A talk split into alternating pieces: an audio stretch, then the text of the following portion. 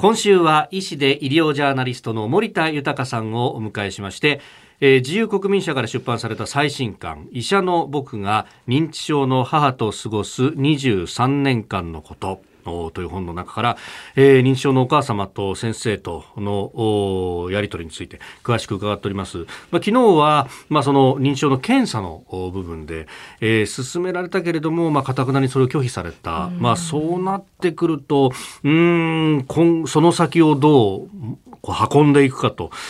いうのが、まあ、これね結構こうご家族で抱えてらっしゃる方多いと思うんですけれども、まあ、これあじゃあ様子を見ようかっていうふうにも考えてしまいますよね。いざ母が認知症の検査となると私はそんな病気じゃないと認知症なんかになってるわけがないと言い張るんですよね。ですから検査が始まっても途中でやめて帰ってきちゃうとこんなことが何度も起きましたよね。えーただ、やっぱこれ、様子を見ていると、こう徐々に、まあ、病気は進行していく、まあ、そうすると、あるところでこういろんなこう事件だったりとか、トラブルだったりとか、とこう直面することあると思いますが、先生も実際に。そうですね、我が家で一つの起点となったのが、母が振り込め詐欺にあったことなんですね。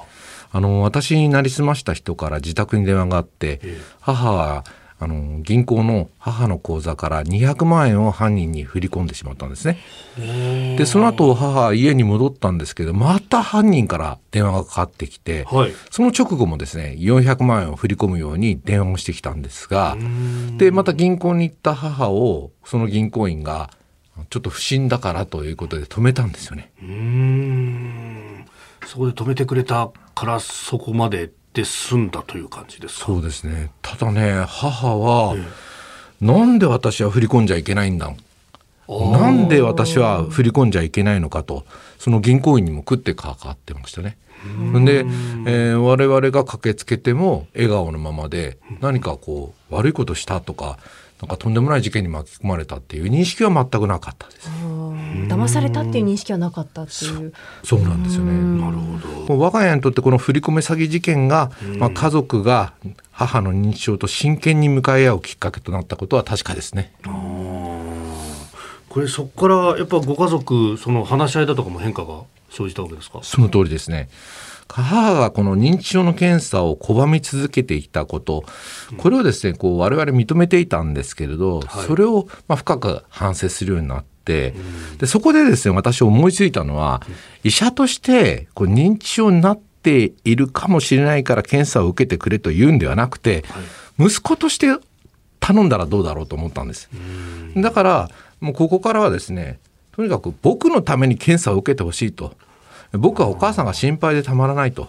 長生きしてほしいし安心した生活を送ってほしいとこのままだとねまた同じ事件が起こるかどうかわからないから検査を受けてほしいと。でお願いしました。反応いかがでしたか？私が母のことが心配でたまらないから、えー、検査を受けてくれといったことが響いてかけんきちんと検査を受けてもらうようになったんですね。で結局あの認知症の検査である長谷川式検査法とか MRI を取って、はい、あの認知症の診断が得られてアリセプトっていう薬も処方できるようになって、えー、まあただ今思うとですね 最初の異変から、この診断治療までに至るのに7年間かかってしまったと、うん、本当に情けない話です。うん。これ家族周りの人間から見て早期発見早期治療っていうのはこうなかなかやっぱ難しい部分ありますか、まあ、あの認知症の発症の仕方ってそれぞれなので、まあ、私の例が全てではないのであくまで参考ですけど母の場合はとにかくゆっくりゆっくりと進行していく病気だったというのと、はい、まあそれほど人様に迷惑をかけたりとかもなかったし母が辛いというものでもなかったので、まああのゆっくりと時が過ぎてしまったということですね。ただ本来はもっと早く診断し対策や治療を開示すべきだったというふうに思っています。まあ、その辺も含めて、えー、今週じっくりと掘り下げていきたいと思います、えー、医師で医療ジャーナリスト森田豊さんでした。先生明日もよろしくお願いします。よろしくお願いいたします。お願いします